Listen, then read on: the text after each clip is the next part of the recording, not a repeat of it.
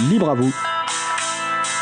L'émission pour comprendre et agir avec l'April, l'association de promotion et de défense du logiciel libre.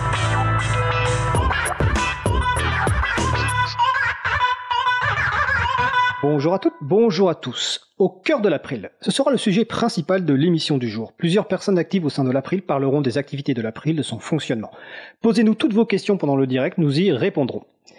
Avec également au programme la chronique d'Emmanuel Reva, avec également au programme la chronique d'Isabelle Lavani qui va nous parler d'un groupe d'utilisateurs et d'utilisatrices du logiciel libre sur la côte d'Azur.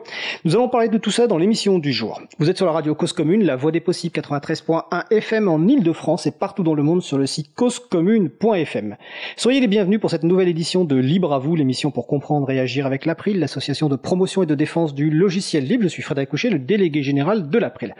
Vous retrouvez sur le site de la radio causecommune.fm et sur le site de l'April, april.org, une page consacrée à l'émission avec les références du jour. Nous sommes mardi 7 juillet 2020, nous diffusons en direct, mais vous écoutez peut-être une rediffusion ou un podcast. Si vous souhaitez réagir, poser une question pendant ce direct, n'hésitez pas à vous connecter sur le salon web de la radio. Pour cela, rendez-vous sur le site de la radio, causecommune.fm, vous cliquez sur chat et vous nous retrouvez sur le salon dédié à l'émission, dièse libre à vous. Je salue aujourd'hui à la réalisation de l'émission Olivier Grieco et j'ai le grand plaisir d'être de retour au studio après quelques mois d'absence. Nous vous souhaitons une excellente écoute. Tout de suite, place au premier sujet. Alors, nous allons commencer par la chronique Itsic numérique d'Emmanuel Réval, dont je vais lui laisser expliquer le titre, parce que, en fait, comme il me l'a envoyé trois minutes avant l'émission, j'ai un petit peu oublié. Donc, bonjour Emmanuel, ça va bien? Ça va, et toi Fred? Bah, Ça va très bien. Alors, de quoi vas-tu nous parler aujourd'hui? Alors aujourd'hui, bah, j'ai essayé de faire un vrai sujet, mais euh, c'était un peu compliqué. Et donc le sujet du jour, c'est un peu ralage en vrac d'un vieux libriste. Ah oui, ralage, parce que moi j'ai dit ravage, excuse-moi tout à l'heure. Donc vas-y, aucun ralage, problème. vas-y. Eh ben, il y a un truc qui se fait depuis longtemps, c'est les sites web, des services, des logiciels ou autres, pas forcément dans le livre, hein, qui ne disent rien sur ce que fait le truc. Et le seul moyen de savoir, c'est de s'inscrire. Tu vois, ces sites où tu as juste un formulaire d'inscription ou alors tu as juste un lien de téléchargement? C'est comme s'il y avait un arrêté préfectoral qui interdisait la documentation. Souvent, il y a juste un tas de superlatifs, surtout le mot awesome, qui veut dire euh, génial ou merveilleux. Si on se fie à la description courte, on pourrait croire que les trois quarts des sites autour des logiciels et services en ligne font exactement la même chose.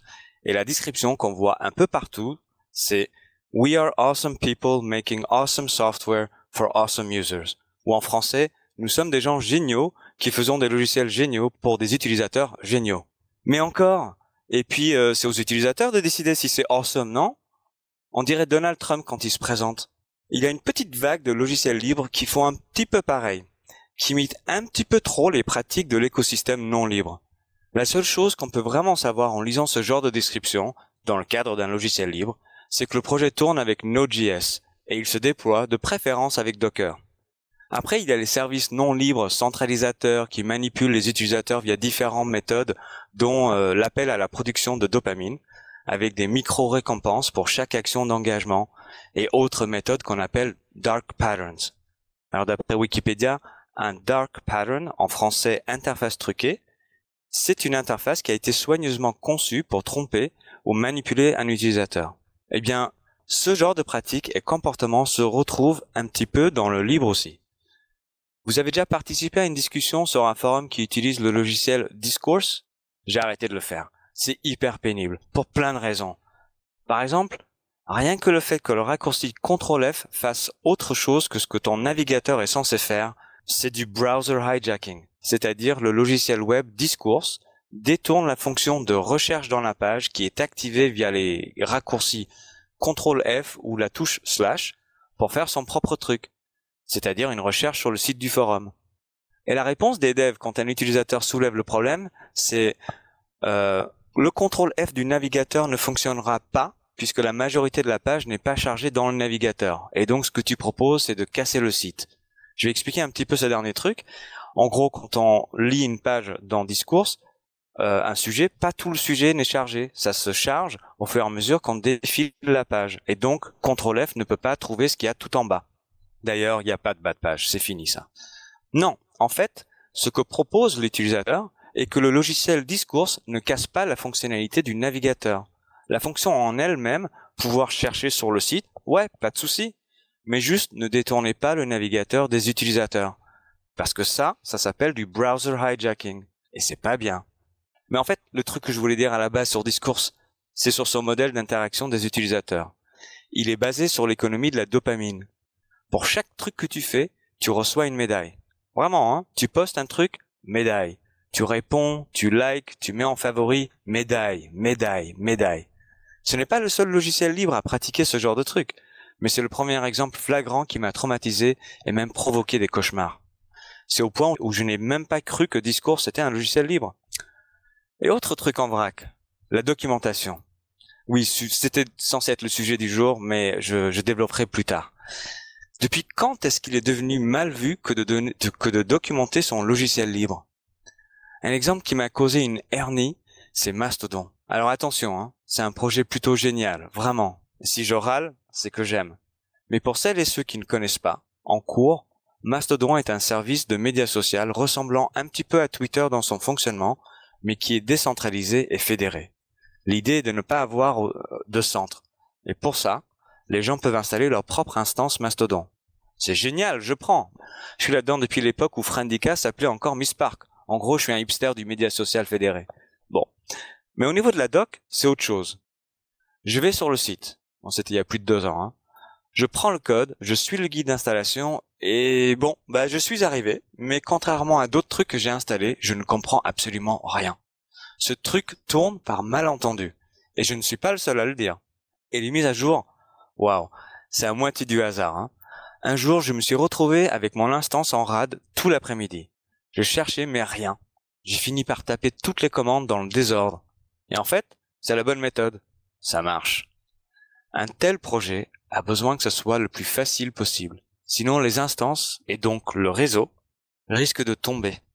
Ou pire, se centraliser de nouveau. Si on veut que le plus de gens possible puissent héberger leur propre instance, si on veut donner le plus de chances d'avoir un vrai réseau de médias sociaux, décentralisé et fédéré, il faut que ça soit plus facile et plus clair. En leur faveur, il faut le dire, la doc commence un peu à vaguement ressembler à quelque chose. Mais quand j'ai tenté d'apporter une micro-correction d'ailleurs, genre juste sur une phrase pour clarifier un truc, les gens sur IRC, qui sont d'ailleurs super cool, hein, ils m'ont dit de passer par GitHub. Et là, non, mais vraiment? Mais ouais, vraiment. Tous les logiciels libres sont sur GitHub maintenant. Même les logiciels d'outils fédérés. Je sais bien que c'est difficile pour chaque projet d'auto-héberger son propre site et son propre GitLab. Mais bon, peut-être pas tant que ça en vrai, je sais pas. Bah, le vrai argument pour héberger ces logiciels sur GitHub quand on produit des logiciels de fédération et de décentralisation du net, c'est que c'est plus facile de se rassembler tous autour d'une seule plateforme centrale. Non? Qui aurait cru qu'en 2020, il faut un compte Microsoft pour faire du logiciel libre? Alors je suis peut-être aussi un peu parti légèrement hors sujet dans tous les sens. Peut-être. En même temps, on s'en fiche. J'ai qu'à dire que ma chronique est awesome. Cette émission est awesome. Et vous qui écoutez, vous êtes awesome. En fait, tu es vraiment awesome. Alors, je, je, je, précise que sur le salon web de la radio, euh, on a précisé que euh, priver les utilisateurs et utilisatrices de contrôle F devrait être interdit par la Convention de, de Genève. J'ai trouvé ça très drôle et c'est Étienne qui interviendra tout à l'heure. Et je précise que ton exemple sur Mastodon me parle, parce que je maintiens aussi un, une instance Mastodon et j'ai toujours un peu l'impression que c'est un peu par magie. Mais par contre, je n'ai jamais eu de souci de mise à jour. Euh, contrairement effectivement à toi, mais en tout cas ça fonctionne. Euh... Enfin, on a l'impression que c'est un peu par magie que ça fonctionne, mais en tout cas ça, ça fonctionne. Donc effectivement, tu étais un peu hors sujet par rapport au sujet initial, mais c'est pas grave. Après tout, t'es es un vieux libriste, t'es un, es un petit peu le tonton Manu euh, dans les dans les dans les déjeuners de famille, euh, qui tout d'un coup parle sur un autre truc, machin, etc. Bon, en tout cas, merci pour cette chronique. Donc, le dont le titre est ralage en vrac d'un vieux libriste et non pas ravage en vrac d'un vieux libriste. J'avais mal noté au pas départ. Encore. Pas encore, exactement. Et j'espère que tu auras d'ailleurs tout l'été pour préparer ta chronique sur la documentation et qu'on se retrouvera à la rentrée pour la reprise de la saison 4 de Libre à vous. Eh ben merci, c'est un plaisir et à bientôt. Bah écoute, à, à bientôt. Donc c'était la, la, chronique Itzig numérique d'Emmanuel Reva. Donc on va faire une petite pause musicale. On va écouter Flower Lights Delight par HMO. On se retrouve juste après. Belle journée à l'écoute de Cause Commune, la voix des possibles.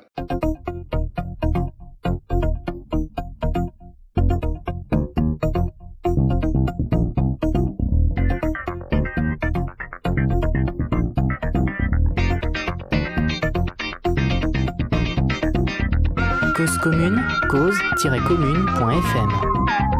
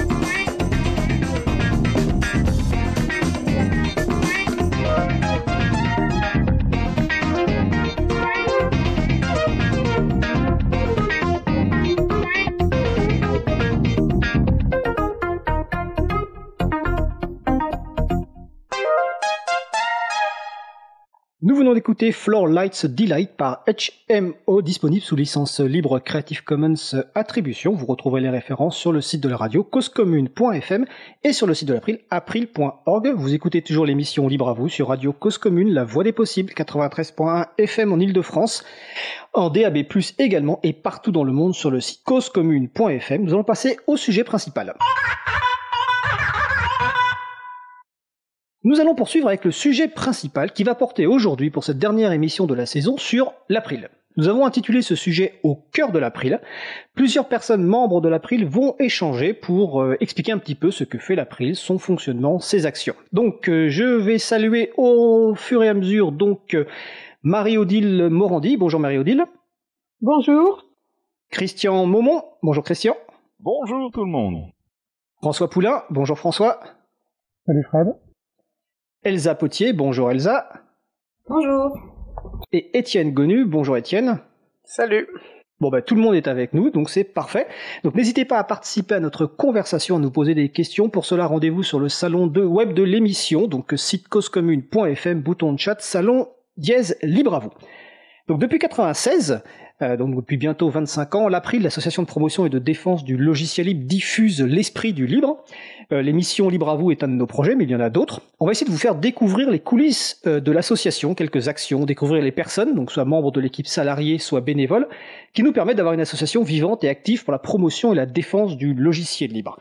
On a déjà consacré une première émission sur ce sujet avec d'autres personnes le 16 juin 2020, donc le podcast est évidemment disponible sur le site de la radio et sur le site de l'April. En gros, on va essayer de vous diffuser l'esprit de l'April avec mes petits camarades. Alors, je regarde ce qu'il y a sur. Euh, non, faut pas que je regarde ce qu'il y a sur les salons web parce qu'on me déconcentre, le réalisateur me déconcentre en mettant des commentaires. Donc, en tout cas, rejoignez-vous et vous pourrez les voir. Alors, déjà, première question, donc, et je vais vous euh, les poser dans l'ordre que vous êtes sur. On précise qu'on diffuse pour la plupart des gens sur Mumble, un outil d'audioconférence. Moi, je suis au studio avec Olivier Grieco, le, directeur d'antenne. Donc, je vais vous demander de vous présenter d'où vous venez, ce que vous faites à l'April en moins d'une minute. Alors, on va commencer par Christian. Oui, alors euh, moi dans la vie je suis euh, développeur informatique euh, de logiciels libres. Et à l'April bah, je fais des choses avec l'April depuis 1998 en fait. Et je suis administrateur de l'April depuis 2016 et depuis 2019 je gère le groupe Chapril entre autres. Super, super, merci. Elsa? Oui, alors moi je viens pas du tout de l'univers informatique. Au départ, euh, j'étais bibliothécaire. Et puis suite à une bifurcation dans ma vie perso et professionnelle, euh, j'ai souhaité trouver une activité salariée à temps partiel dans une structure dont l'objet et la façon de travailler en équipe faisaient sens pour moi. Et donc euh, bah, j'ai été ravie d'intégrer l'équipe salariée de l'April en novembre 2017. voilà, qu'est-ce que j'ai fait? Ben, Je m'occupe de, la suivi, du suivi de la gestion des membres, du suivi de la compta, et depuis là très récemment, j'ai commencé à m'impliquer dans le groupe sensibilisation. Donc je suis très contente de m'intégrer petit à petit au volet militant qui est au cœur de l'April et qui, qui est la raison pour laquelle ça fait sens pour moi d'y travailler. Ben, merci Elsa. Étienne? Oui, donc euh, bah, bonjour, moi je suis donc Étienne Connu. Bah, comme euh, ma collègue Elsa, euh, j'ai pas du, tout un background informatique. je suis juriste de formation, même si j'ai un lien plus direct avec le logicialiste, que je me suis spécialisé ensuite en droit du numérique. Et puis pareil, en cherchant du travail, j'ai trouvé l'April et, et j'ai embrassé euh, m'a du logiciel libre. Donc je suis un des permanents de l'association. Plus précisément, je m'occupe des affaires publiques. Euh, en somme, je fais du, plaidoyer politique pour défendre et, promouvoir euh, l'éthique du logiciel libre et, et, particulièrement au niveau des, politiques publiques. On, pourra détailler plus tard. Et puis par ailleurs, je suis une des personnes en charge de la, de la régie pour Libre à vous. Et puis périodiquement, pardon, je réalise et, j'anime des émissions. Merci. Marie-Odile. Oui, je suis Marie-Odile Morandi. J'ai enseigné pendant de très nombreuses années la technologie collège au lycée Stendhal de Milan, qui est un lycée français à l'étranger, et aujourd'hui je suis à la retraite. J'adhère à l'April depuis 2011. Je suis impliquée dans le groupe transcription depuis 2011. J'ai succédé à Magali Garnero en tant qu'animatrice en 2015. D'autre part, je relis régulièrement les divers textes que produit l'April, les lettres internes et externes, les communiqués de presse et autres avant leur publication. Ok, super. Et pour finir, François. Oui, bonjour. Moi, j'ai euh, rejoint l'April euh, en 2005 à peu près. C'était euh, au lendemain du, du, rejet de la directive brevet logiciel et à la veille de la transposition de la directive UCD, qui allait devenir le projet de loi DAPSI. Donc aujourd'hui, je suis administrateur, euh, trésorier, et euh, je fais euh, beaucoup aussi de mon temps sur la partie administration système. Donc maintenir des serveurs et des services, des services web, mail, etc. Écoute, merci François. Je vous précisais que si vous employez des, sigles ou autres, essayez de les expliquer. Donc, DAT6, c'est la loi droit d'auteur. On va rentrer dans les détails, mais voilà. Alors, après cette petite présentation, donc l'idée, c'est d'essayer de, pour les personnes qui écoutent, de un peu mieux comprendre comment, ce que fait l'April euh, et son, fonctionnement. Donc là, on va parler de pas mal de, sujets. On va commencer par un sujet qui est un peu euh, central euh, dans, le cœur de l'activité de l'April, hein, qui c'est l'action institutionnelle, ce qu'on appelle le, plaidoyer. Et donc, comme l'a expliqué tout à l'heure Étienne Gonu, mon collègue Étienne, on a une personne de l'équipe salariée qui est dédiée à ces actions. Donc Étienne, on va commencer par toi. C'est quoi l'action institutionnelle? C'est quoi plaidoyer. Bah, C'est vrai que quand on présente les actions de l'April, on, on distingue souvent d'une part les actions de sensibilisation, je pense qu'Elsa pourra revenir dessus euh, tout à l'heure. Puis Isa, lors de la première euh, émission Cœur de l'April, en a bien parlé. Et ça, c'est plus l'aspect, on va dire, promotion. Et puis il y a les actions euh, institutionnelles, qui seront plutôt sur l'aspect défendre, même si on peut évidemment, enfin même si la distinction est pas si binaire que ça dans les faits. Alors dans les grandes lignes, je pense qu'on peut définir les actions institutionnelles, le plaidoyer comme étant ce qu'on va appeler la représentation d'intérêt. Donc ça c'est le terme français d'un, enfin c'est la version française d'un terme anglo-saxon qui est sans doute plus connu, qui est le lobbying. Alors c'est vrai que c'est un terme qui a tendance à être euh, un peu euh, mal perçu, mais en, gros, en tant que représentant d'intérêt, ce qu'on va faire, c'est qu'on va chercher à influer, influencer les politiques publiques. Et en gros, euh, bah, c'est, on va essayer d'avoir une influence sur l'élaboration des lois, l'élaboration et l'application des lois, sur les doctrines administratives, les politiques de marché public, voilà, toutes sortes de décisions politiques, qui se traduisent de différentes manières et à différentes échelles même si l'échelle principale de l'April va être l'échelle nationale. Et puis on va faire ça en produisant des argumentaires, on va avoir des actes de communication, on va prendre contact avec euh, voilà typiquement les parlementaires, mais les décideurs politiques en général. On va pouvoir proposer des amendements sur des projets de loi, euh, proposer des questions écrites, euh, voilà. Donc il y a différentes différents outils et leviers à notre disposition.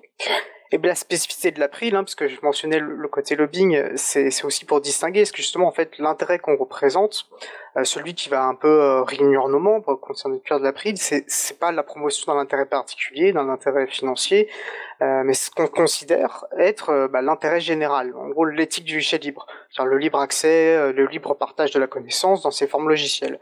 Et en fait on fait ça autour d'un principe fort principalement qui est la priorité au logiciel libre. D'accord. Alors, euh, je vais préciser aussi que, alors sur le salon web, on nous dit, euh, ah bah c'est François qui intervient d'ailleurs. Il dit les lobbyistes sont le, c'est le plus souvent des acteurs de l'ombre. Nous, on agit en, toute transparence et il précise que les lobbyistes défendent ceux pourquoi on, on, les paye. Et effectivement, par rapport à ce que tu disais à l'instant sur le terme de plaidoyer qui est très peu connu en France, alors qu'il est très connu aux, États-Unis, effectivement, on défend une vision particulière de l'intérêt général, qui est que logiciel libre pour nous, c'est un point essentiel pour une société libre effectivement, on ne défend pas des acteurs euh, particuliers, on défend vraiment une vision politique d'une société qu'on estime libre, inclusive, euh, égalitaire et, euh, et, ouverte, ce qui nous différencie effectivement des lobbies. Et la transparence est importante, c'est-à-dire que Étienne, je crois qu'en fait, sur, enfin, j'en suis même sûr, mais euh, une de nos façons de travailler, c'est de publier au maximum euh, tout ce qu'on fait, c'est-à-dire à la fois les, nos analyses, mais aussi nos propositions d'amendement. Donc par exemple, dans un projet de loi ou une proposition de loi, si on a des amendements qu'on va transmettre à des parlementaires, on les publie aussi sur le site, ou en tout cas on donne l'essence même de ce qu'on a transmis aux parlementaires. Oui, c'est sûr. Mais en fait, c'est aussi, ne serait-ce que parce que c'est au cœur, je pense, de l'éthique euh, qu'on défend. Et donc, on va non seulement la mettre en ligne et les rendre accessibles, euh, partager au maximum les liens et les liens les plus précis possibles pour éviter, bah, faciliter aussi, hein, pour, euh, pour que les personnes puissent trouver l'information. Mais là où je mettrais peut-être une différence. Euh, par rapport au lobbying, ce côté de l'ombre, et nous on agit en transparence, nous on le fait parce que c'est notre éthique, mais en tant que euh, on défend voilà quelque chose qui nous tient à cœur et, c'est pas forcément à la personne qui va défendre son intérêt. Tout le monde finalement est, libre et doit pouvoir participer au débat public, quel que soit le sujet. Mais c'est peut-être plutôt au, au, cadre de procédure, aux règles, de venir exiger. Et c'est peut-être ça qui va manquer en France et qui fait qu'en fait cette action de l'ombre est possible, ce qui passe, il manque de règles claires qui poussent à la transparence. Mais c'est pas forcément aux représentants d'intérêt, au lobbying comme on dit, mais aux personnes qui font du plaidoyer euh, de décider quelles règles seraient justes. Donc nous on le fait parce que ça correspond à notre éthique et on effectivement c'est au, cœur, on a, on a vraiment la vigilance et le souci d'agir dans la transparence et aussi une manière d'intégrer les gens dans notre action. Mais euh... alors pour que les gens comprennent bien, donc toi, tu l'as dit en introduction, donc tu es salarié de l'équipe de l'April. Donc l'équipe de l'April, c'est, on va le rappeler, c'est une équipe de quatre personnes. Hein, donc euh, il y, a, moi en tant que délégué général, donc il y a toi sur la partie euh, affaires publiques et on, on, viendra tout à l'heure après sur euh, Elsa et Isabella. Euh, donc toi, tu es salarié sur ce dossier-là, donc de, on va dire du plaidoyer. Mais comment ça se passe le travail avec les bénévoles? Est-ce que tu travailles tout seul? Est-ce que tu travailles avec des bénévoles? Comment ça se passe? Bah, on a un outil de base, on a un, outil, des outils finalement euh, assez classiques, hein, qui nous permettent bah, de, travailler, euh, ne serait-ce que déjà tous les deux pour commencer, puisqu'on est donc, euh, on va dire, moi temps complet et toi une partie de ton temps consacré aux actions du dossier. Donc ça va être bah, une liste de discussion courriel, donc on appelle la liste atelier historiquement, enfin qu'importe le nom. Bah, là on va pouvoir échanger nos, nos veilles. poser nos interrogations. Donc bah, déjà, ça c'est un outil classique mais indispensable. Et puis euh, un autre outil qu'on utilise beaucoup et que pareil, je, bah, Isa euh, l'avait mentionné la dernière fois, qui est donc euh, les, les Etherpads, c'est ces outils de, d'écriture collaborative en ligne, bah, voilà, qui pareil permettent de, de co-rédiger par nos communiqués, de co-rédiger des amendements, voilà, en fait, de, partager nos réflexions. Alors c'est vrai que c'est des sujets, alors il y a, y, a de, y a de l'aide bénévole qui soit notamment, et en fait c'est un aspect essentiel, hein, qui est de la relecture, et là j'en profite pour remercier Marie-Odile pour euh, euh, caractère très précieux de ses relectures, alors précieux par l'orthographe, mais, mais vraiment pas seulement en fait, et ça c'est presque un, un, intérêt marginal, c'est que voilà, moi j'écris avec aussi euh, mon passif, moi voilà, j'ai une formation en droit, j'ai une certaine grille de lecture et peut-être que parfois je vais faire des phrases qui seront, enfin je vais prendre comme une évidence certaines terminologies, je vais écrire d'une manière qui va manquer peut-être de clarté et euh, d'avoir des relectures bénévoles et même si on regarde entre guillemets non expert, même si Marie-Odile typiquement connaît très bien les sujets, mais ça, ça, ça permet d'avancer de, vers un, meilleur produit final qui soit justement plus accessible, plus compréhensible, en gros que ça fasse de la meilleure communication. Et donc ça, c'est un aspect d'aide par les bénévoles qui est, qui est très important. Alors c'est vrai que voilà, sur la liste atelier, peut-être qu'on pourrait gagner en, en activité bénévole. On sait que c'est des sujets difficiles, donc peut-être que ça freine le sentiment de légitimité des, des personnes malheureusement à intervenir. Et on sait que voilà que c'est quelque chose de très important, ne serait-ce que voilà par aussi euh, faire euh, faire de la veille, donc euh, bah, faire ressortir des sujets, dire voilà j'ai vu passer tel document, tel rapport, il y a tel projet de loi qui se profile, est-ce qu'on pourrait pas agir dessus? Et puis après on peut en discuter collectivement sur la, la, pertinence de la stratégie, sur la pertinence d'agir, parce que ben Comme tu dis, on est, enfin voilà, on reste une petite structure. notre temps, notre temps est forcément bah, limité, donc on, doit faire des choix en termes de où est-ce qu'on peut agir. On peut pas agir partout. Et bah, plus on est nombreux, plus on peut couvrir de terrain. Et ça, enfin voilà. Je sais pas si je réponds correctement. non, tu, tu, réponds. Alors je vois que François va intervenir. Je vais lui donner la parole. Je voulais juste préciser qu'une des raisons d'être de l'émission Libre à vous, c'est de rendre accessibles nos dossiers euh, à travers bah, des sujets qu'on traite régulièrement, soit nous-mêmes, soit avec des, des, personnes invitées. Donc c'est une des raisons même de l'existence de l'émission Libre à vous quand on l'a proposé à Radio Cause Commune, c'est de pouvoir rendre accessible justement ces dossiers institutionnels à tout le monde, parce que c'est ces dossiers effectivement qui sont complexes. Et euh, notre défi chaque semaine, c'est sur un dossier ou sur un sujet d'essayer de le rendre accessible en 45 minutes, une heure. Alors François, tu voulais réagir, vas-y François. Ah, euh, bah, je voulais pas spécialement réagir, mais euh, je, si tu me donnes la parole, je la prends. Euh, ça peut consister, ouais, à aussi euh, bah, trouver un rendez-vous avec un avec un élu, discuter avec lui de la politique locale, comment on pourrait améliorer les choses. Euh, ça peut passer par euh, participer à des consultations ou aider à formaliser des propositions en vue de consultation, etc. Ça peut prendre beaucoup de beaucoup d'aspects, hein, l'aspect institutionnel. Pas forcément uniquement aller au charbon avec les, les députés, proposer des amendements très techniques. Quoi.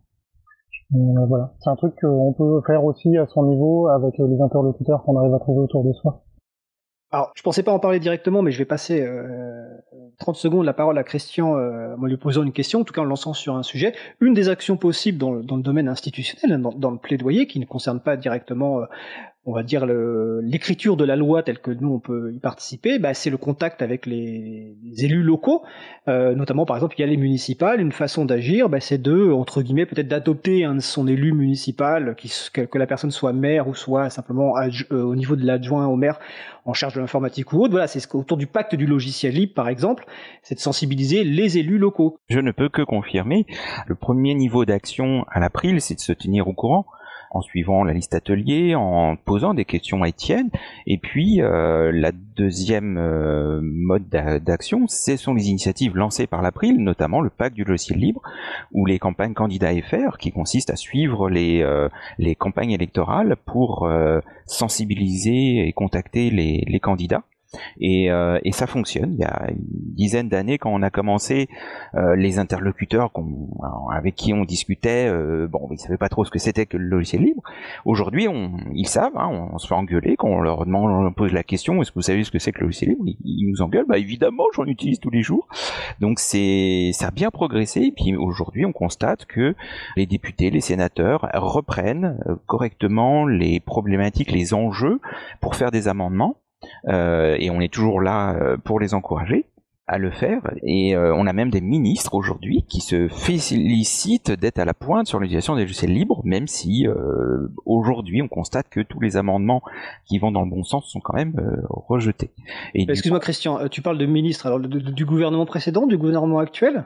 Alors, euh, bah, il y en a qui, qui sont restés. Euh, voilà, typiquement le ministre de l'Éducation nationale est resté. Donc, Attends, excuse-moi Christian, tu oses dire en direct à la radio que le ministère de l'Éducation nationale est en, pointe sur le logiciel libre? Alors, c'est pas moi qui le dis, c'est Monsieur le ministre qui l'a dit euh, à l'Assemblée nationale en répondant, en disant que quand il était euh, recteur d'académie, il était en pointe sur l'utilisation des logiciels libres, il se l'est bien pété en le disant. J'ai la vidéo, je peux le prouver, okay. nous mettrons la vidéo en ligne. Alors tu, tu, mettras la vidéo en ligne, mais c'est juste rappeler quand même euh, que quand on n'a pas de pouvoir effectivement ou pas grand chose, on peut promettre plein de choses, mais quand on a le vrai pouvoir, finalement on fait pas grand chose. Donc euh, je me permets quand même de préciser parce que oser dire que Jean-Michel Blanquer est à la pointe en faveur du logiciel libre, c'est juste absolument pas possible. Donc voilà. Mais alors c'est lui qui, qui, le dit. Non mais peu importe.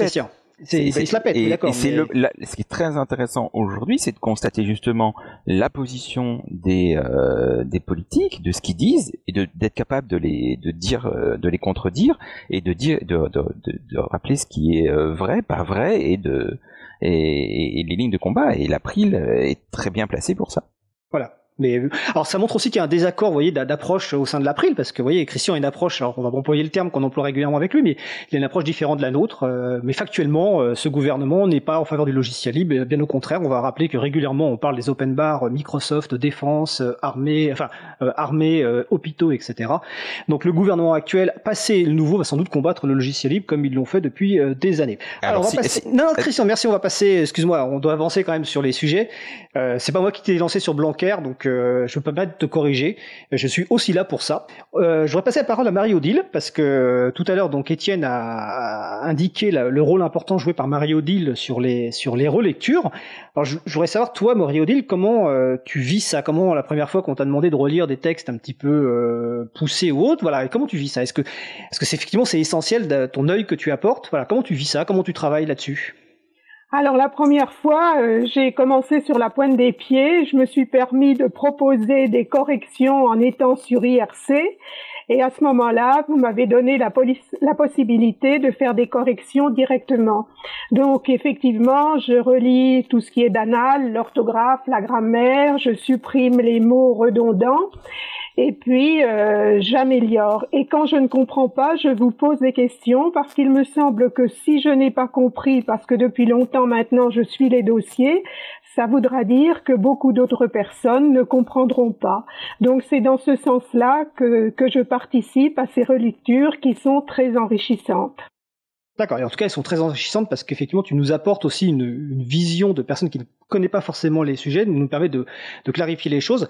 Alors, vu que tu, tu, as la parole et que je te donne la parole, il y a, y a un groupe euh, important, l'April, depuis quelques années, et notamment qui a repris de la vigueur depuis ton arrivée, c'est le groupe euh, Transcription.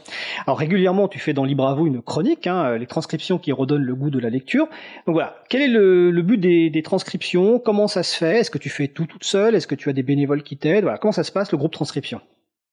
Alors, euh, je m'étais rendu compte, et les personnes qui avaient transcrit avant moi s'étaient rendu compte que de nombreuses émissions qui traitent du logiciel libre, des libertés informatiques sont en ligne, et il est tout à fait dommage que de ne les avoir que sous forme audio ou sous forme vidéo. Donc, quand on transcrit, on transforme en texte n'importe quel enregistrement audio ou vidéo, noir sur blanc, tous les mots que prononcent les intervenants sont écrits, tout ce qu'on entend, on obtient un fichier texte, on crée un fichier HTML qui est publié sur le site de la l'April. Alors pourquoi on fait ça? Parce que euh, il est encore clair que euh, les moteurs de recherche trouvent plus facilement les textes, indexent plus facilement les textes. Donc grâce à des mots-clés, on peut retrouver euh, tout ce qui a été dit par une, personne. Donc un un des objectifs, c'est l'indexation par les moteurs de recherche. On reproduit de façon intégrale très fidèlement les propos des personnes et grâce à cette fidélité, en cas de nécessité, on pourra retrouver exactement les propos qui ont été tenus par les intervenants. On pourra les réutiliser sans traduire leurs pensées, en citant la source exacte. Donc un autre objectif, c'est la réutilisation qui sera efficace en cas de besoin. Et une cible importante des transcriptions, ce sont les personnes porteuses de handicap, les personnes malentendantes ou sourdes, en plus, quand on transcrit, on indique quelques particularités, le ton de la voix plus élevé, une imitation, les mimiques, la gestuelle. Donc ça renforce les propos, ça permet de mieux comprendre ce que les orateurs veulent transmettre. Et c'est un plus offert par la transcription aux personnes malvoyantes ou, aveugles. Donc meilleure accessibilité. Donc les trois mots importants, on les répète tout le temps, c'est accessibilité, réutilisation et indexation. Dernière chose, parce que c'est ça a été remonté par euh, des personnes, lire demande moins de temps que d'écouter un, enregistrement ou regarder une vidéo. Donc les transcriptions permettent aux personnes dont le temps est mesuré de prendre connaissance rapidement avant d'approfondir si elles le désirent. Et enfin, ben, pour moi, une des dernières choses, c'est que les transcriptions permettent de faire connaître l'April sous un autre volet, de diffuser tout ce que fait l'April et euh, les logiciels libres, les libertés numériques. D'accord. Alors on va préciser que tu, fais une grande partie du travail de, transcription, mais qu'on encourage évidemment les personnes à rejoindre le groupe transcription de l'April. Je précise d'ailleurs que la quasi-totalité, la plus grande partie des, activités de l'April sont ouvertes en fait même aux personnes non membres, hein, donc euh, les personnes qui veulent rejoindre peuvent s'inscrire sur le groupe, euh, de sur la liste du groupe transcription. Donc vous retrouver les références sur causecommune.fm et sur april.org. Et donc effectivement, nous encourageons à rejoindre, ne serait-ce par exemple que pour faire des relectures. Et par rapport aux gens dont tu parlais qui préfèrent lire plutôt que d'écouter je connais des gens qui lisent l'émission Libre à vous de l'April, c'est-à-dire que plutôt que de l'écouter écouter en, direct ou en podcast préfèrent lire la transcription que tu réalises. Donc c'est un travail vraiment important que tu fais. Et mais encore une fois, j'encourage les gens à, t'aider et à nous aider à transcrire ces documents ou à les relire. oui, vas-y. Non, entendu, euh, mais récemment, j'ai deux relecteurs qui se sont inscrits, dont Véronique qui se reconnaîtra, qui trouve le travail très intéressant et qui envisage de commencer à transcrire. Donc merci à elle. Bon ben super. Alors je redonne rapidement la parole à Étienne qui va intervenir sur les transcriptions. Vas-y Étienne. Oui, juste pour dire que d'un point de vue aussi des actions institutionnelles, c'est ce travail-là est, très précieux pour les raisons, pour les trois termes, là, indexation, etc., que, que Marie-Odile euh, évoquait. Euh, bah voilà, parce que ça permet de retrouver des citations, ça permet euh, bah, pour faire, retrouver et partager des références, et parce que aussi une des actions, euh, bah, mon travail, c'est bah, une certaine présence sur les réseaux pour commenter un peu l'actualité, l'actualité en direct, pour alors j'utilise le terme anglais troller, mais en gros aller taquiner, on va dire, notamment certains décideurs publics pour nous pour rappeler qu'on est là pour pour un peu les notre vocation de poil à gratter, on va dire, euh, pour les pousser à agir. en fait, on te perd euh, régulièrement, donc on n'entend pas ce que tu dis en fait. Je me tiens, ok. Bah ouais. non plus après. voilà, donc, euh, voilà. je te reprends après quand c'est réglé, mais parce que là on, on, entendait un mot sur deux, donc c'est un peu. Euh... Donc en attendant qu'Étienne euh, règle son souci, je voudrais demander à Elsa. Euh, donc Elsa, tout à l'heure, euh, tu as dit en introduction, bah voilà que. Alors je me souviens plus les propos que tu as, employés, mais que tu étais contente d'avoir rejoint une, association qui partageait des valeurs que tu pouvais avoir, si je me souviens bien.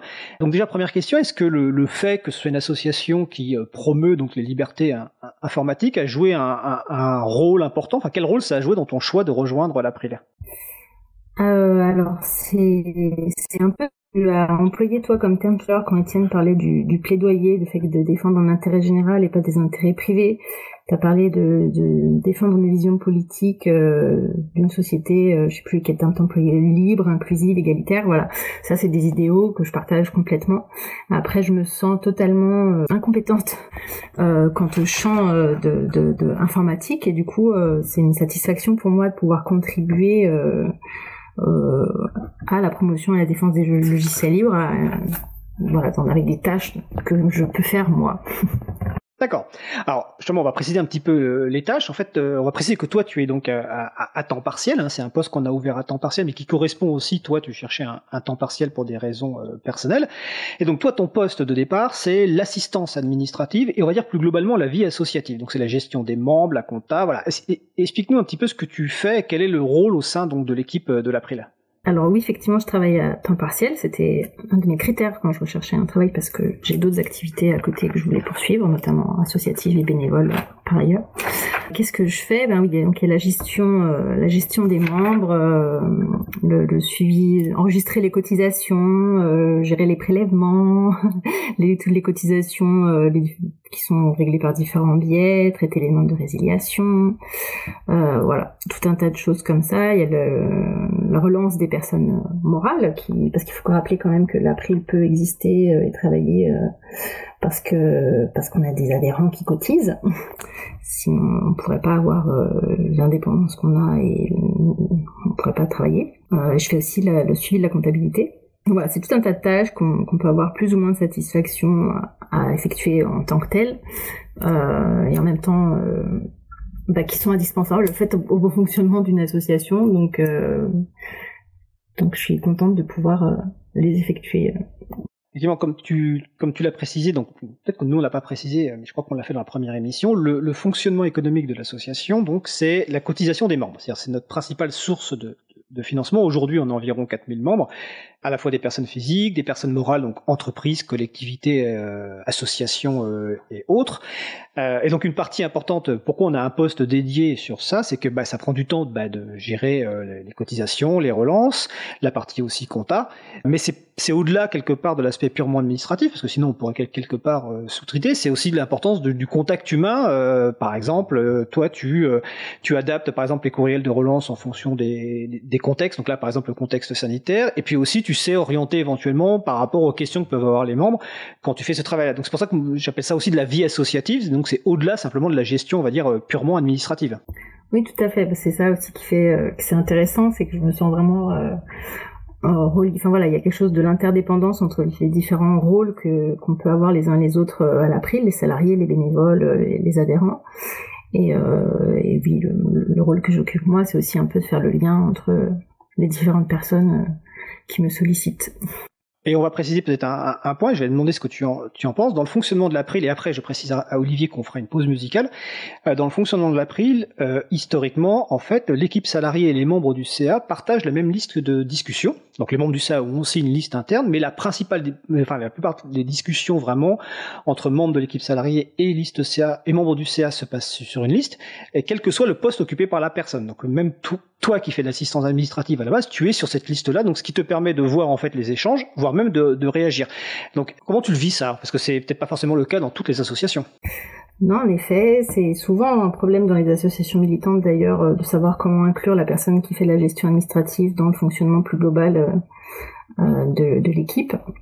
Et ça, c'est quelque chose dont je savais pas au moment où j'ai postulé, effectivement, mais qui, que j'ai observé avec plaisir et, et ben, quand je disais que je cherchais une, une structure où la façon de travailler en équipe euh, me, me, plaisait, ben, il y a eu cette bonne surprise.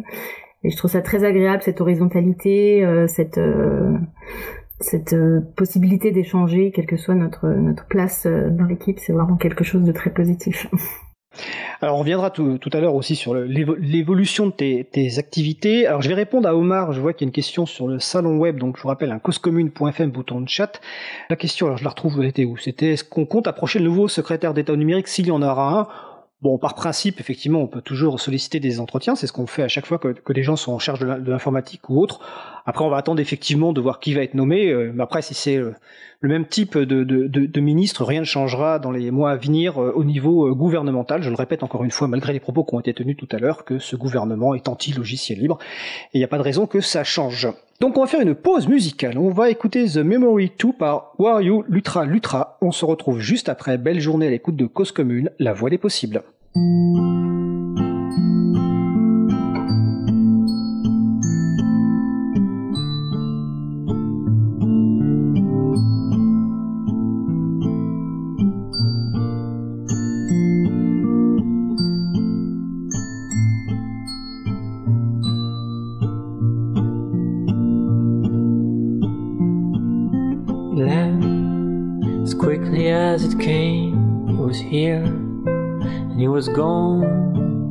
Still inside my head.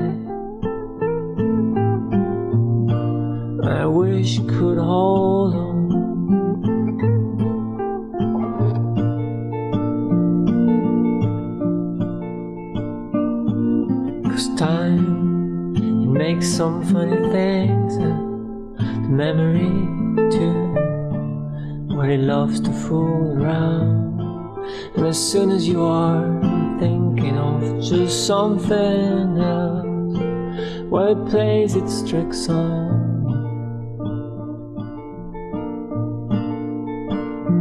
Cause commune, cause-commune.fm 93.1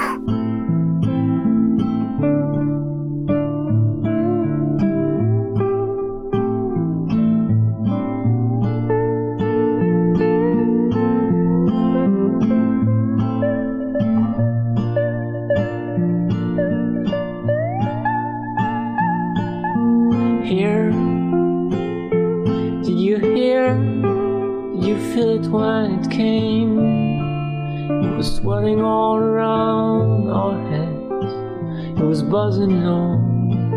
It was little I know, but it was no joke.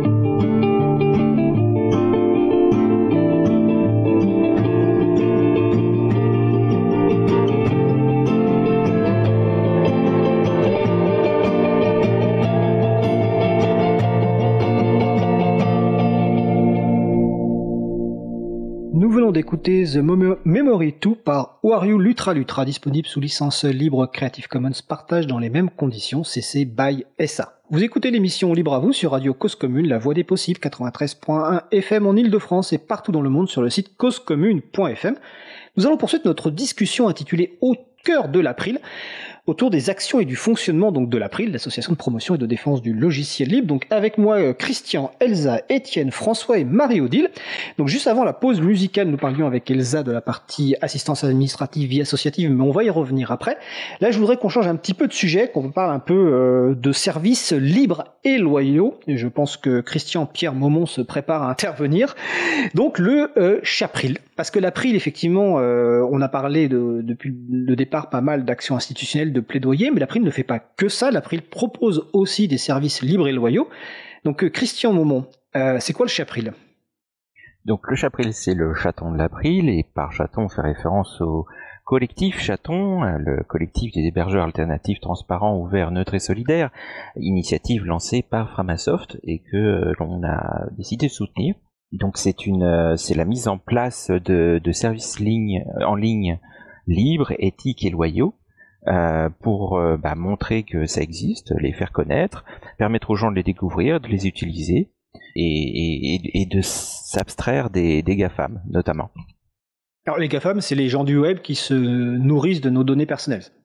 En- Voilà, en- entre autres, qui euh, centralisent les traitements, les données, les informations, et pas forcément de façon équitable. D'accord. Alors le site de Chapril, c'est chapril.org. Alors ça existe depuis combien de temps? Il y a quel service? Et est-ce que c'est quoi? C'est une activité bénévole de l'April C'est une activité bénévole salariée? Comment ça fonctionne? Donc le Chapril l'a ouvert en 2018, euh, l'idée a été validée en 2016, la mise en place a été faite en 2017, donc ouverture en 2018 avec deux services, et tout est géré par des bénévoles, entièrement par euh, des bénévoles. Il y a une équipe de bénévoles qui gère l'infrastructure, les VM, les mises à jour, le monitoring, des choses comme ça. Et puis il y a une équipe qui se dédie à gérer les services euh, un par un. euh, ce qui permet de répartir la charge sur l'ensemble des bénévoles, parce que du coup, j'ai dit que l'idée avait été validée fin 2016.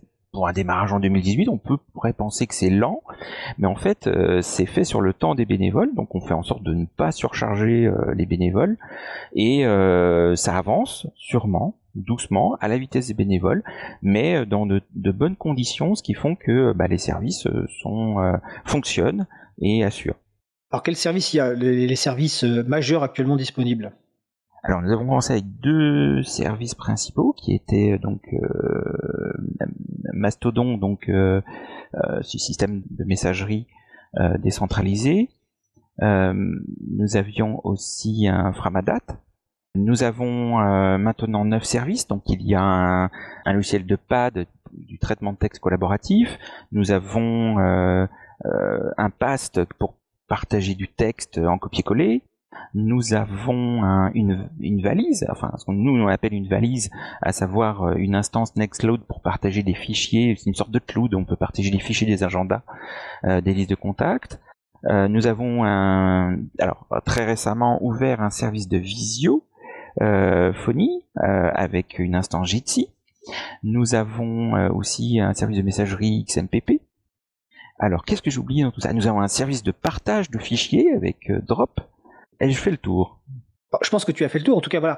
Sur chapril.org, les personnes pe- peuvent retrouver des services. Si des personnes veulent contribuer, elles peuvent nous contacter sur chapril.org. Et comme tu le dis, c'est donc une activité bénévole, mais ouverte à toute personne, que la personne soit membre ou, ou pas de l'April. Donc, avec des compétences techniques, par exemple, pour maintenir un service, ou des compétences hautes, par exemple, pour rédiger la documentation. C'est ça? Absolument. Le, le cœur est technique, mais tout autour, il y a besoin de faire de la gestion de projet, par exemple animer le groupe, hein, qui, est, qui est quand même euh, constitué d'une presque une quinzaine de personnes. Il y a du rédactionnel, bah, il faut expliquer comment utiliser les services, euh, présenter le chapril, etc. Il faut faire des, des conférences, et puis il faut faire de la modération aussi. genre voilà répondre aux gens par courriel et donc pour ça il n'y a pas forcément besoin d'être technique D'accord. Euh, je vois qu'Étienne veut réagir si son micro est retombé en, fonctionnement. Étienne Est-ce que vous m'entendez sans grésillement? Vas-y, c'est bon. Super. Euh, oui, rapidement, ça, bah, je disais que l'action, enfin les transcriptions aidaient beaucoup euh, à l'action institutionnelle par, parce qu'elles indexaient, et de la manière, toute l'action de Chapril est globalement dans, dans, le chat, enfin du collectif chaton dans lequel dans lequel le Chapril s'inscrit, aussi aide beaucoup en fait dans notre dans notre action de plaidoyer parce que alors moi j'assume très bien de défendre une certaine utopie et je pense qu'en fait c'est ça aussi hein. la bonne politique c'est de défendre des idéaux mais grâce au chaton en général grâce à Chapril on, on, a une démonstration matérielle concrète de bah, comment qu'est-ce que ça veut dire euh, voilà, des services euh, respectueux de leurs utilisateurs et utilisatrices, avec, un système fédéré, décentralisé, basé sur le libre, etc. Et quand ça donne corps comme ça, euh, on est beaucoup plus efficace. voilà, pour lorsqu'on défend, lorsqu'on veut défendre nos positions. Donc, bah, merci beaucoup pour tout ce que fait Chapril et les chatrons en général. Alors, le Chapril, Christian en a parlé un petit peu. il y a une partie aussi entraide, assistance. François, au niveau du Chapril, comment ça se passe, l'entraide et l'assistance? Ben, en fait, c'était pour préciser un peu que pour prendre en main les services, oui, il n'y a pas que des affaires euh, techniques. Il y a aussi, en fait, ben, répondre aux demandes des gens. Euh, des gens qui peuvent avoir euh, perdu un truc ou qui cherchent à faire un truc et qui n'y arrivent pas précisément. Donc voilà, répondre, répondre aux demandes des gens et entraider comme ça, c'est aussi une compétence utile hein, pour lesquelles l'aide est bienvenue. Marie-Odile, de ton côté, euh, est-ce que tu, en dehors des, activités de transcription, est-ce que tu participes au Chapril? Est-ce que tu, ou est-ce que par exemple les services du Chapril te servent dans ton quotidien auprès des personnes qui se disent, bah, tiens, euh, je vais organiser une réunion euh, plutôt que d'ouvrir la réunion avec un site privateur, tu les renvoies sur le Chapril? Pour le moment, pas tout à fait. Par contre, personnellement, j'ai utilisé le service qui permet de sauvegarder un fichier volumineux et de le récupérer ailleurs. Et je pense que c'est un service que j'utiliserai encore. Euh, pour le reste, je n'en ai pas encore eu l'occasion. Ça reste difficile de convaincre les gens pour ma part. Alors, c'est difficile pour quelles raisons Pour les raisons d'habitude ou d'autres raisons? Ben oui, parce que les gens ont pris des habitudes et je pense que c'est ce que je voulais dire. Euh, je pense que j'ai pas toujours les arguments euh, suffisamment convaincants, euh, la façon de s'exprimer, etc. Mais j'espère pouvoir le faire prochainement. D'accord. Alors, tu, parles justement de, des arguments. On a un groupe de travail à l'April qui travaille à produire des outils, ben, des argumentaires, mais aussi des outils de sensibilisation ben, orientés quand même au grand public. C'est le groupe sensibilisation dont ma collègue Isabella Vanni a parlé donc le, 16 juin 2020 euh, hein, dans le podcast, dans la première émission au cœur de l'April. Euh, tout à l'heure, Elsa, tu disais euh, que tu, tu avais expliqué un petit peu ton rôle d'assistance administrative vie associative, mais tu avais aussi expliqué que tu commençais à, à contribuer à, à d'autres actions, donc en dehors de ce champ, euh, on va dire, de, vie associative, c'est euh, notamment s'impliquer dans le groupe sensibilisation. Et puis aussi, tu fais euh, du support à Isabella sur l'Expo Libre, hein, qui est un outil de sensibilisation important, expolibre.org. Explique-nous un petit peu comment tu es venu là-dedans et comment ça se passe. Alors le support pour l'expo libre, ça reste quand même relié à mes tâches administratives parce que c'est surtout répondre aux sollicitations de personnes, d'associations qui veulent faire venir l'expo. donc voilà, c'est ce type de gestion-là. mais récemment, effectivement, je me suis, j'ai commencé à m'impliquer dans le groupe sensibilisation. Alors c'est une partie en fait de la PRIL qui, qui, a tendance depuis le début à m'intimider un peu parce que parce que j'ai un peu du mal. Je dois construire un peu mon sentiment de légitimité à m'occuper euh, de ce champ-là. Et, euh, ben, je suis contente parce que dernièrement ça commence à, venir. Et bah, par exemple, j'ai contribué à euh, relire. donc Isabella a eu l'occasion de parler du jeu du GNU, qui est en cours de construction. Bah, j'ai commencé à participer à relecture des questions-réponses euh, du jeu. Euh, voilà, je commence à contribuer aussi au catalogue de fiches qui, qui, va, qui sera utile euh, à mettre à disposition des bénévoles et des personnes qui visitent les stands de l'April quand on pourra refaire ce type d'activité. voilà ce sentiment de légitimité, euh... c'est marrant parce que si je, si je, pose la question à Étienne de son sentiment de légitimité, je, je, je, suppose que je vais entendre à peu près la même chose. Étienne, par rapport à ton entrée, donc toi tu es entré à l'April en, en, en 2016, euh... je me souviens plus exactement, mais j'ai assez régulièrement, je crois qu'on a cette discussion, en tout cas, ce, ce, on a ce retour sur le sentiment de légitimité. Est-ce est qu'aujourd'hui tu as un sentiment de légitimité par rapport à, à ton action au sein de, de l'April, sachant qu'on on rappelle que tu es en charge des, des affaires publiques pour l'April je vais essayer de pas partir dans un tunnel parce qu'avec une question comme ça, euh, c'est possible. Désolé pour la question, j'ai pas prévu en plus.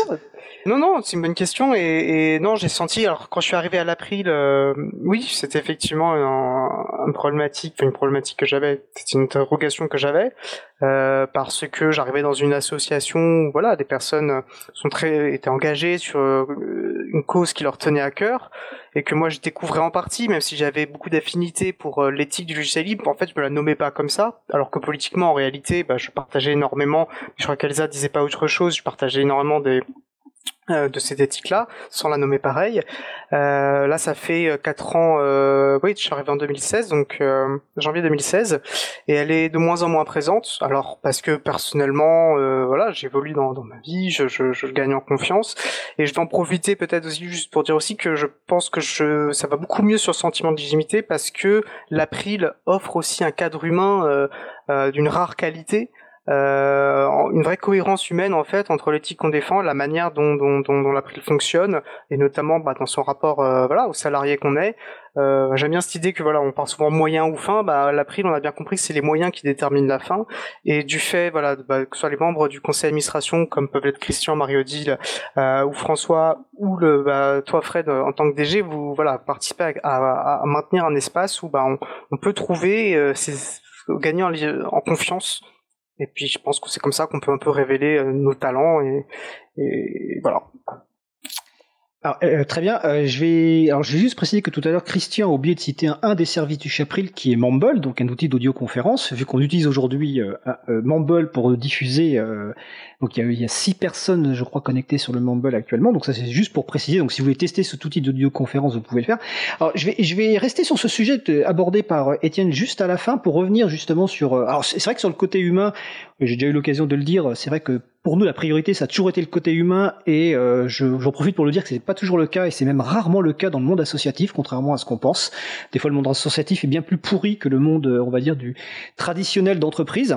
Mais il y a un truc qui, moi, m'a toujours intéressé aussi en tant que DG, ça fait... Euh, je suis un libriste de base, donc euh, c'est aussi vos apports, par exemple, entre Étienne et Elsa, vos apports personnels dans nos réflexions. Alors, Elsa, je t'ai pas prévenu que je te poserais cette question-là, mais toi, tu as apporté des choses euh, par rapport à tes réflexions, dans nos propres réflexions euh, internes. Alors, il y a eu des sujets divers, divers et variés, mais c'est quelque chose, voilà, sur ce que tu as apporté. Et en tout cas, voilà, moi, je trouve que euh, cette diversité euh, humaine est une richesse euh, et, de, et, je voulais t'en remercier. Et donc, euh, par rapport à la légitimité, est-ce que toi, tu as mis du temps à avoir, être légitime par rapport pour intervenir sur d'autres sujets? Donc, euh, on peut parler, par exemple, de la place des femmes ou autre. Euh, comment tu te sens par rapport à ça aujourd'hui? Je sais pas si c'est clair ma question. je crois que c'est clair. En fonction de ma réponse, tu pourras voir si tu étais assez clair dans ta question. Euh, je, je, je, vais commencer par dire que je suis totalement d'accord avec ce qu'Étienne vient de dire sur le cadre humain euh, qui est précieux et rare. Euh, enfin, vraiment, c'est un plaisir de travailler euh, dans ce cadre-là. Et effectivement, ce que tu dis, que c'est finalement assez rare dans le milieu associatif, parce que dès que c'est militant, on doit finalement travailler pour la cause et le reste, c'est facilement oubliable. Mais non, là, il y a une vraie cohérence globale et c'est très précieux. Euh, donc oui, euh, oui, oui. Bah, mes autres activités, je travaille dans plusieurs assos euh, féministes, effectivement. Et, euh, et non, je me suis assez, je crois, rapidement, peut-être que je me, je me refais le film, mais senti légitime à avoir ces des propos euh, voilà par rapport à toutes les questions qui m'animent par ailleurs parce que justement dans le dans l'April il y a une qualité d'écoute et relationnelle et qui est très présente quoi qui se sent et donc je me suis sentie assez confortable rapidement pour venir euh, euh aborder des questions euh, qui qui m'animent par ailleurs et euh, j'ai eu le plaisir de rencontrer un écho. Ça veut pas dire que c'était consensuel et que tout le monde est d'accord et que c'est génial. Au contraire, qu'il y y a la place pour des débats contradictoires euh, des vrais questionnements de fond, euh, et c'est euh, c'est très agréable, très enrichissant. Cool. Euh, François, je vois que tu disais sur le salon que l'activité de certains sujets, sur certains sujets, peut être intimidante. Euh, tu parles de sujets en particulier ou plus globalement euh? En fait, ça peut être assez variable, mais euh, il y, a, y, a certains sujets, oui, qui peuvent. Euh, je prends par exemple les brevets logiciels. c'est des sujets qui sont longs, qui sont apportés depuis très longtemps par nos adversaires et, et qui sont assez abyssales en termes de complexité. Donc ça c'est très très difficile. Euh, de, on peut suivre ça, mais c'est quand même assez difficile d'avoir un avis euh, euh, très rigoureux sur la question sans, sans avoir passé des centaines d'heures sur la question. Et puis je pense qu'il y a aussi, c'est vrai qu'il y, y, y a, plein de beaux, plein de beaux débats au sein de l'April. dans le passé, il y a peut-être eu des débats un peu musclés, et maintenant il y en a moins, et on s'en porte pas plus mal. Donc voilà, c'est des choses qui peuvent, qui peuvent nuire, on va dire, au sentiment de légitimité.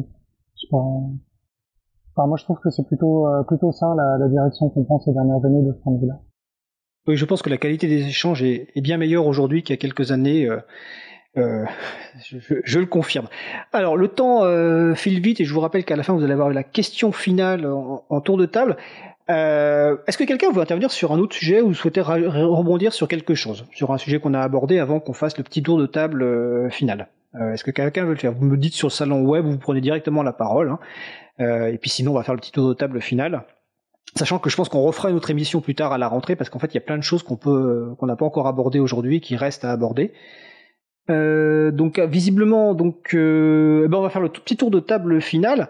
Euh, alors la question finale que j'ai posée déjà la première fois, donc le 16, 16 juin 2020, donc si vous voulez écouter le premier podcast, c'est pourquoi vous contribuez à l'April, qu'est-ce que ça vous apporte de contribuer à l'April? Et qu'est-ce que vous avez appris en contribuant à l'April?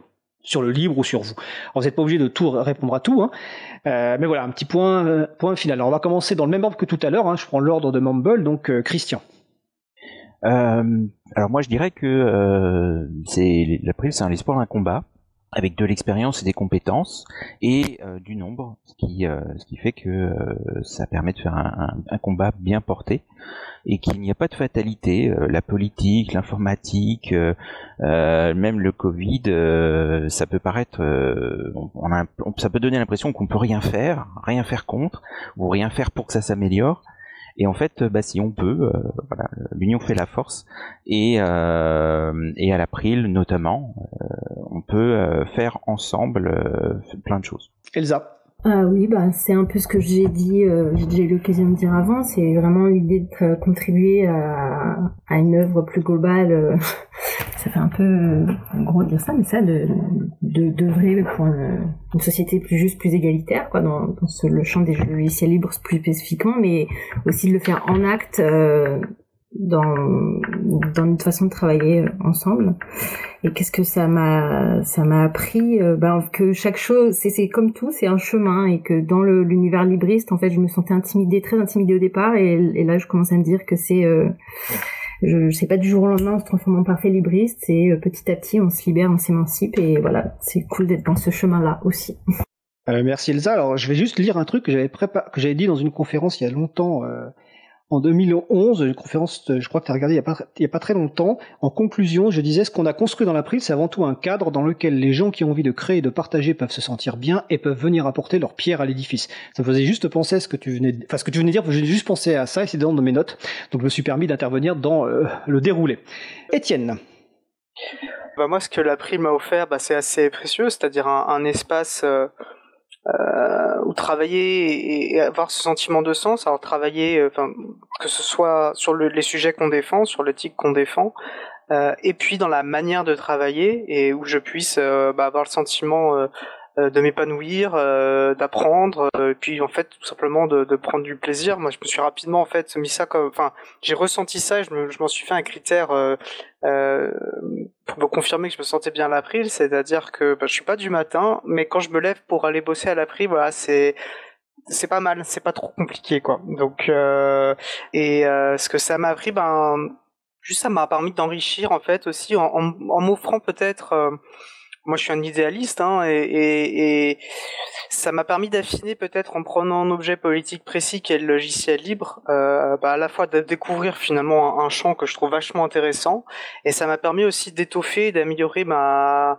ma grille de lecture politique plus largement en, en partant finalement de cet objet euh, de cet objet là donc je pense que ça m'a permis bah voilà de progresser dans le chemin que, que je parcours. Et puis notamment en contact de personnes super au sein de l'April. Et puis je vais les mentionner aussi tiens euh, Easter Eggs donc qui, est une boîte de logiciels libres avec qui avec qui on déjeune tous les midis puisqu'on on, partage leurs locaux qui sont des gens formidables. Et pareil bah, d'avoir ce voilà de côtoyer des gens des gens très cool. Ça m'a aussi apporté ça l'April en fait, à l'April, on n'a pas le blues du dimanche soir, parce qu'on est content de retrouver le, bureau, enfin, pas en ce moment, malheureusement. Voilà.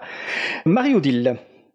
Je vais être un petit peu plus terre à terre. Donc, j'avais adhéré à l'April en 2011, mais je connaissais et j'utilisais les logiciels libres depuis bien avant grâce à Framasoft. On en a déjà parlé. Et dans mon métier de prof, il était très difficile de faire changer les habitudes, les mentalités, souvent par manque de temps disponible de ma part pour bien expliquer l'éthique du logiciel libre. Euh, j'avais pas l'argumentation suffisante. Je ressentais les choses, mais je n'arrivais pas à les exprimer clairement. En plus, je suis une femme et si en face de moi un homme expliquait que les solutions GAFAM sont meilleures que les solutions libres que le lycée pouvait offrir, c'est lui qu'on écoutait. Donc lutter contre l'adversité demande une grande énergie, j'étais seule, et voilà. Donc contribuer à l'April me permet en quelque sorte de pallier ce manque, ce presque échec, de compenser et de faire finalement la part que j'aurais souhaité pouvoir faire de façon plus convaincante. Donc j'adhère à l'association et je participe. Bah écoute, merci Marie-Odile. Et donc euh, le dernier, François? Ben, Moi je contribue à l'April euh, en partie parce que j'ai trouvé euh, une noble cause qui euh, que je trouve profonde et euh, qui fait partie d'un mouvement de société très important. Moi, je me reconnais complètement dans dans l'esprit de, de, Richard Stallman et dans, dans tout un tas de, de propos qu'il a pu tenir autour du logiciel libre, société libre. Et, et au-delà de ça, bah, comme, comme Étienne, je retrouve aussi énormément plein de, de, belles personnes avec lesquelles on a tissé des amitiés fortes et ça fait ça fait plaisir de, de continuer à interagir, et de grandir intellectuellement euh, aux côtés de ces gens-là. Et j'ai beaucoup appris, notamment sur le sur le côté euh, relation humaine. Quoi. Euh, quand j'étais plus jeune, j'étais c'était plus facile pour moi d'avoir des relations avec la machine, mais ça n'a pas la même richesse, pas la même complexité. Donc je pense que j'ai beaucoup appris sur ce sur ce segment-là en contribuant à la prise. Écoute, bah écoute, merci. En tout cas, bah écoutez, merci à tous et à toutes. C'est un, je dois ajouter que c'est un grand plaisir de agir euh, avec vous pour la promotion et la défense des, des, libertés informatiques. Je vous souhaite de passer un bel été et on se retrouve à la rentrée. Bel été. Bel été. On va faire une pause musicale. On va écouter Sandstrom par Alexander Nakarada. On se retrouve juste après. Belle journée à l'écoute de Cause Commune, la voix des possibles.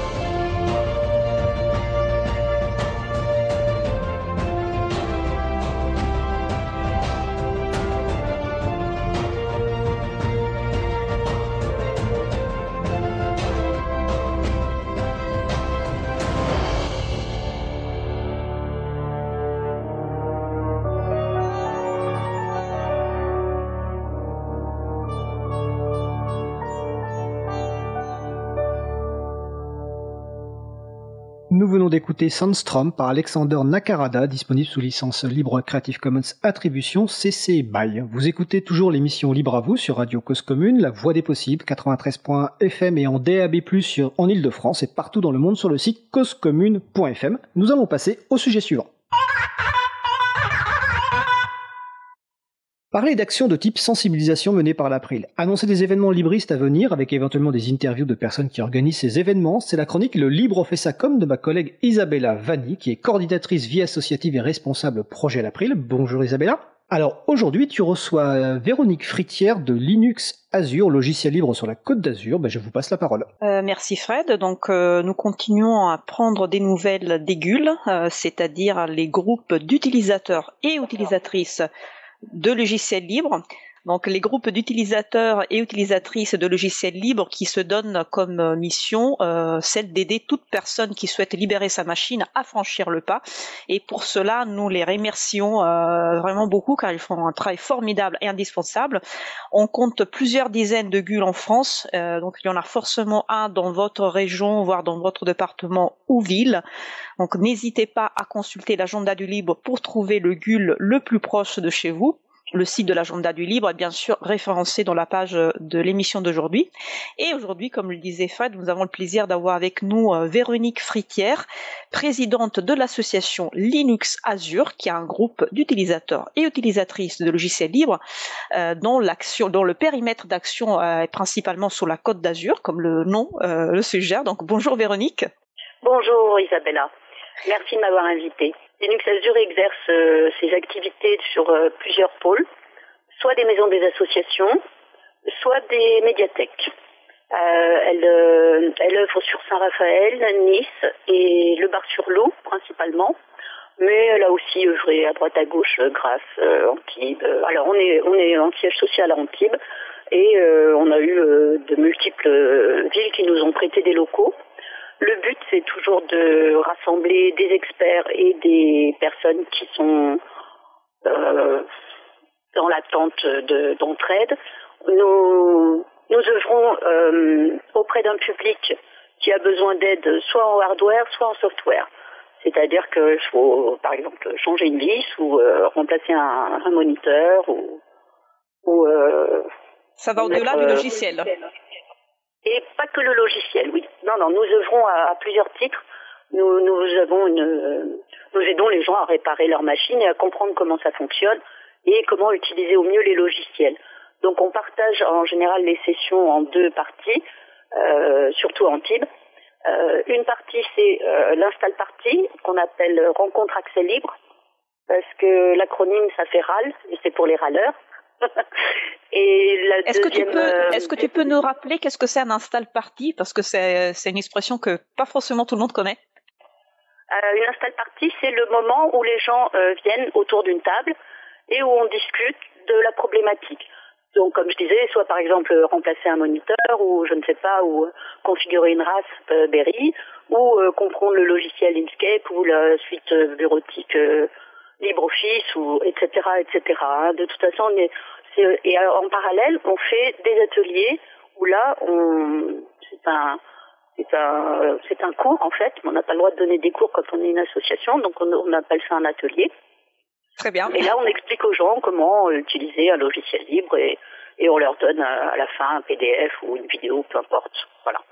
Donc il y a, il y a une partie où les personnes euh, expriment leurs euh, leurs besoins en termes, euh, par exemple, de logiciel ou de matériel, et après il y a une partie où on va plus voir un peu plus en détail un logiciel ou une application en particulier. C'est bien ça?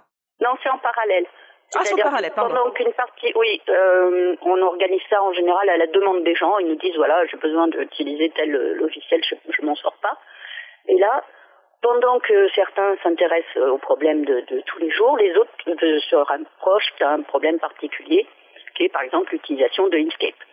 Bon, je dis ce logiciel parce que euh, je l'aime bien et que euh, je, c'est souvent moi qui anime ce, truc. Mais euh, on fait aussi sur le C ou enfin code Python, peu importe. C'est vraiment à la demande de, de l'utilisateur. Et la demande, ça se fait le jour même ou il y a moyen d'anticiper, c'est-à-dire euh, vous recueillir les demandes le jour même? Non, les demandes se font à l'avance.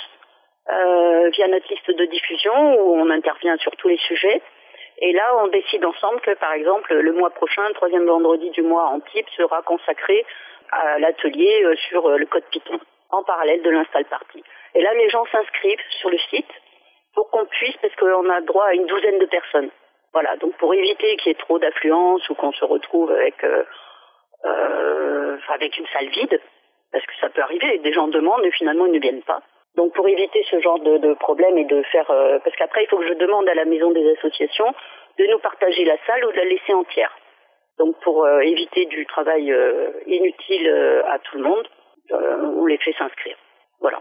Pour euh, proposer toutes ces activités, j'imagine qu'il y a pas mal euh, de personnes actives dans votre association euh, qui sont impliquées. Tu as tu as en tête un, un- un nombre? On est un peu plus de 50. Ah, quand même. Plus le, le chiffre exact. On est 50 euh, membres. On a aussi des sympathisants, c'est-à-dire des gens qui ne sont pas membres de l'association mais qui sont euh, actifs sur les listes de diffusion. Et euh, en moyenne, on a une dizaine de personnes qui s'activent vraiment pour toutes les activités. Alors certaines sont déjà sur place, euh, comme à Saint-Raphaël à la médiathèque. C'est quelqu'un qui ne fait pas partie de l'association, mais qui nous ouvre ses portes et qui permet à des, à des libristes de venir. C'est très important de trouver de partenaires en fait qui offrent des lieux pour les GUL. hein. Donc c'est très fréquent effectivement que les GUL testent des, des liens avec des médiathèques, avec d'autres associations pour euh, mettre à disposition des, locaux. Et je voulais savoir, à part les listes de diffusion, si une personne euh, en Côte d'Azur, euh, voilà, euh, entend parler euh, de vous, de Linux Azure, et où est-ce qu'elle peut trouver l'information par rapport euh, Mis à part l'agenda du libre, je veux dire, est-ce que vous euh, vous faites aussi de la communication sur vos activités par d'autres moyens? Eh on est référencé non seulement sur l'agenda du libre, mais aussi sur les listes de la FUL, qui référence aussi euh, de nombreuses euh, associations. Euh, je le sais parce que c'est moi qui en suis en charge.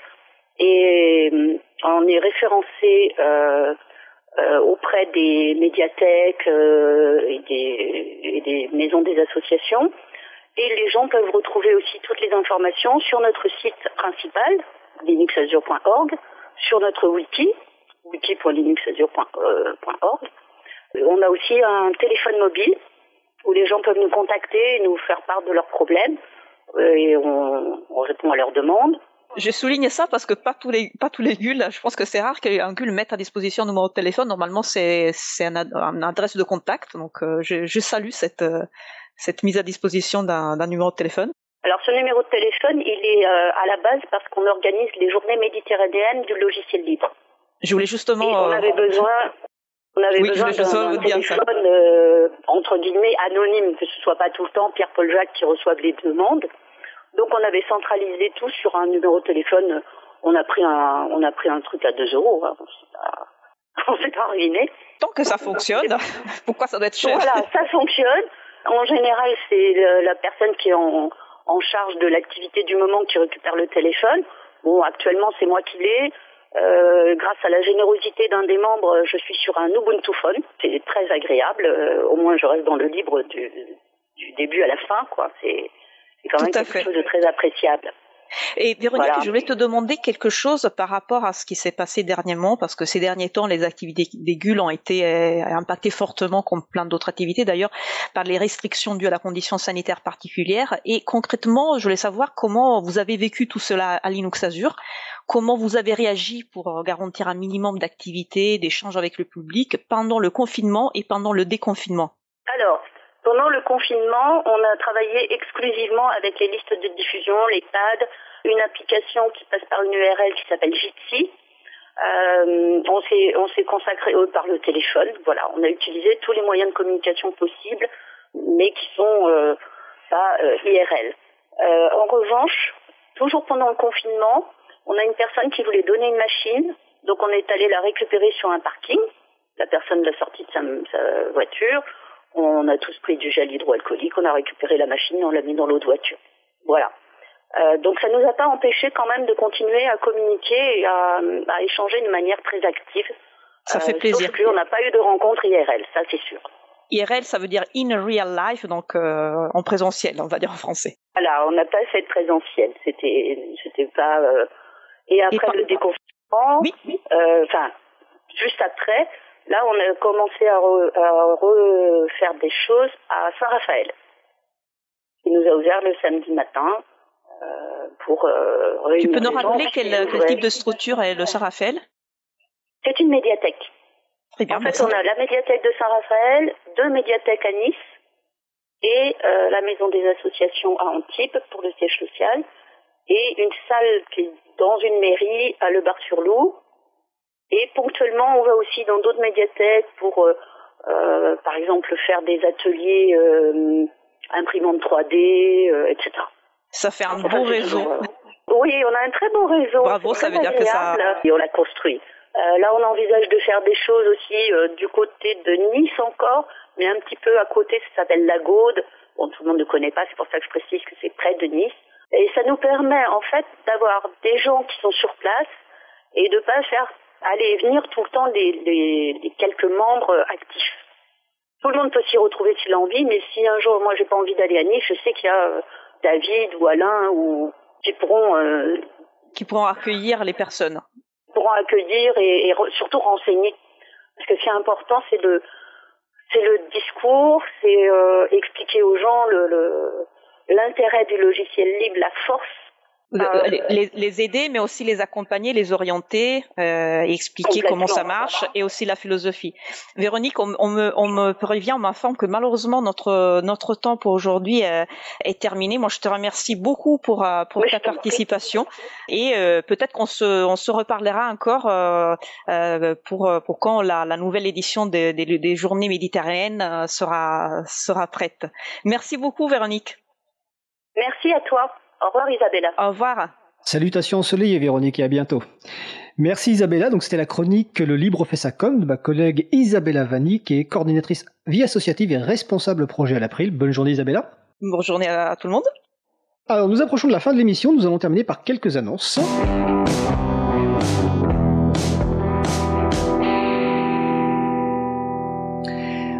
Quelques annonces. L'Assemblée Générale de l'April a eu lieu euh, le 27 juin 2020, donc euh, samedi dernier, en mode décentralisé grâce à la solution de vidéo visioconférence Big Blue Blueton mis gracieusement à notre disposition par la société Octopus que nous remercions chaleureusement. Notre Assemblée Générale avait été reportée suite évidemment aux conditions sanitaires. Suite à cette Assemblée Générale, j'ai le plaisir de vous annoncer que Véronique Bonnet devient présidente de l'association et succède ainsi à Jean-Christophe Becquet. Et vous les retrouverez bah, les deux euh, pour leurs chroniques respectives Partagez bon et Pépite libre à la rentrée euh, en septembre 2020 dans l'émission. Cette euh, émission du jour, c'est la dernière de la saison, donc reprise en septembre. N'hésitez pas à nous envoyer des, idées, de vous expliquer ce qui vous plaît dans l'émission, des suggestions, car nous allons profiter de l'été évidemment pour préparer la, saison 4. Il y aura donc des nouveautés sans doute des nouvelles personnes dans l'équipe, du renfort pour la programmation euh, musicale. Mais voilà, on vous réserve ces surprises. On va travailler cet été euh, à ça après quelques jours de repos. Et bien sûr, il y a encore des événements qui se passent dans le monde du libre en France et ailleurs. Vous les retrouvez sur l'agenda du libre.org. Et vous pouvez d'ailleurs, si vous en vacances, on a mis aussi en place euh, une page avec l'ensemble des podcasts de Libre à vous que vous pouvez écouter. Vous les emmenez dans votre valise et vous pourrez écouter plein d'émissions. Je remercie les personnes qui ont participé à l'émission du jour. Donc Véronique Fritière, Emmanuel Reva, Isabella Vanni, Elsa Potier, Marie-Odile Morandi, Étienne Gonu, François Poulain, Christian Maumont. Je crois qu'on a battu le record de personnes invitées. Aux manettes de la régie aujourd'hui, Olivier Grieco, le directeur de l'antenne de la radio. Merci également à Sylvain Kutzmann et Antoine, bénévole à l'April, et toujours Olivier Grieco qui s'occupe de la post-production des podcasts. Merci également à Quentin Gibaud, bénévole à l'April, qui découpe le podcast complet en podcast individuel par sujet. Et je voulais un remerciement tout particulier à mon camarade, à notre camarade William Agasvari, qui a réalisé les émissions à distance depuis la période de confinement euh, avec, avec Mumble. Euh, je pense que sans lui, malheureusement, on aura, on aura eu des difficultés à diffuser. Donc, je rappelle que William anime deux émissions sur la radio. Euh, une émission bah, historique, hein, Cyberculture le samedi, et une émission qui est, je crois, le mardi soir, si je me souviens bien, euh, qui s'appelle Et pour cause. Donc n'hésitez pas à écouter en direct ou les podcasts si vous arrivez à les, à les trouver. Vous retrouvez sur le site de l'April, april.org et sur le site de la radio causecommune.fm une page consacrée à l'émission du jour avec toutes les références utiles. N'hésitez pas à nous faire des retours pour indiquer ce qui vous a plu, mais aussi des points d'amélioration. Toutes vos remarques et questions sont les bienvenues. Nous vous remercions d'avoir écouté l'émission du jour et d'avoir écouté toute la saison évidemment euh, de Libre à vous. Si vous avez aimé cette émission, n'hésitez pas à en parler le plus possible autour de vous. Faites également connaître la radio Cause Commune, la voie des possibles. Pendant la période de confinement, il y a eu des nouvelles émissions qui ont vu le jour, notamment par exemple les trois premières minutes, vraiment un concept absolument génial en trois premières minutes d'une œuvre qui nous permet de découvrir. C'est vraiment super. Donc il y a plein d'autres émissions. Et évidemment, pendant l'été, il va y avoir une grille particulière et à la rentrée, il y aura sans doute évidemment des nouveautés. Donc la prochaine émission aura lieu normalement en direct mardi 1er septembre 2020 à 15h30. On y parlera sans doute euh, d'éducation, donc ce sera là peut-être la rentrée des classes. Nous vous souhaitons de passer une belle fin de journée et un excellent été. On se retrouve en direct à la rentrée et d'ici là, portez-vous bien.